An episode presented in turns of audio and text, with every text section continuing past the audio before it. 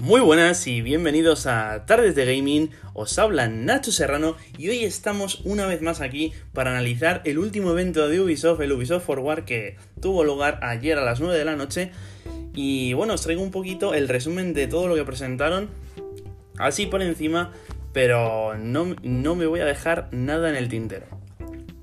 Comenzamos con el nuevo tráiler cinemático estilo cartoon CGI del nuevo Watch Dogs Legion que la verdad está bastante currado.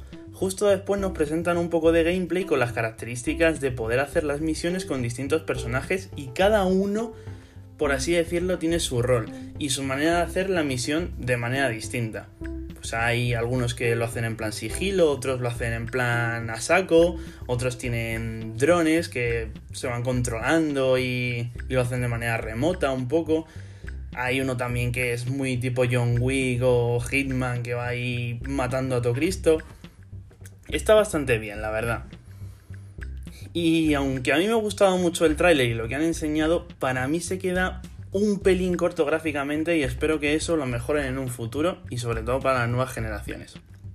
Seguimos con un anuncio de la llegada de dispositivos móviles del juego de lucha tipo Super Smash Bros. de Ubi llamado Brawlhalla, que sin duda puede ser una propuesta más interesante para la gente que le gusta este tipo de juegos y para abarcar más público, evidentemente.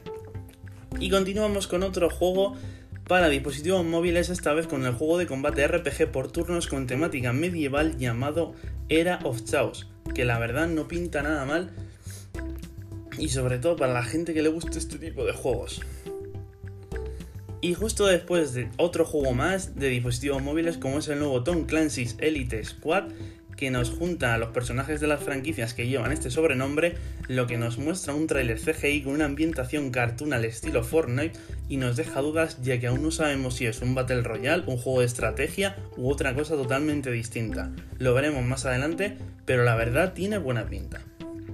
Y a continuación nos ofrecen un montaje de agradecimiento a los 5 años de Rainbow Six Siege y a los 60 millones de jugadores que tiene y dejan caer que pretenden perdurar durante nada más y nada menos que 10 años más. Una propuesta de lo más interesante a la par que arriesgada. 10 años son demasiados años.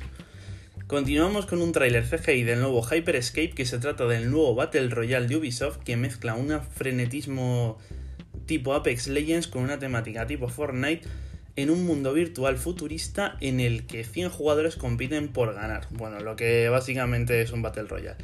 Este juego trae dinámicas interesantes como dashes, supersaltos, armas superpoderosas y resurrecciones, lo que se ve poco en este tipo de juegos. Puede ser una propuesta interesante sobre todo para la gente que quiere cambiar un poquito de juego, ya que las propuestas que hay sobre la mesa tampoco es que sean demasiadas. Y estamos a punto de terminar cuando por supuesto nos enseñan un gameplay de Assassin's Creed Valhalla que saldrá el día 17 de noviembre. Y en mi opinión el juego pinta muy bien, pero los que hayáis visto el gameplay que han enseñado ellos os recomiendo que busquéis otro por ahí, porque el que han enseñado ellos se queda bastante pobre y creo que hay algunos canales no oficiales que enseñan más y mejor y sinceramente a mí el juego no me convencía con lo que enseñaron y al ver otro gameplay distinto en un canal aparte, no me pareció el mismo juego y mi opinión de él ha cambiado drásticamente. Así que lo recomiendo que lo veáis fuera. Y ahora sí terminamos con la conferencia que nos enseñan un tráiler CGI de Far Cry 6 y nos presentan a un presidente barra dictador sufriendo unas manifestaciones brutales que le da una lección a su hijo con una granada de mano, no penséis mal, Curioso sin duda y parece estar ambientado en Cuba y saldrá el día 18 de febrero del año que viene, por supuesto. Y con esto terminamos, muchas gracias por escucharme y seguiré trayendo las noticias más interesantes del mundo de los videojuegos.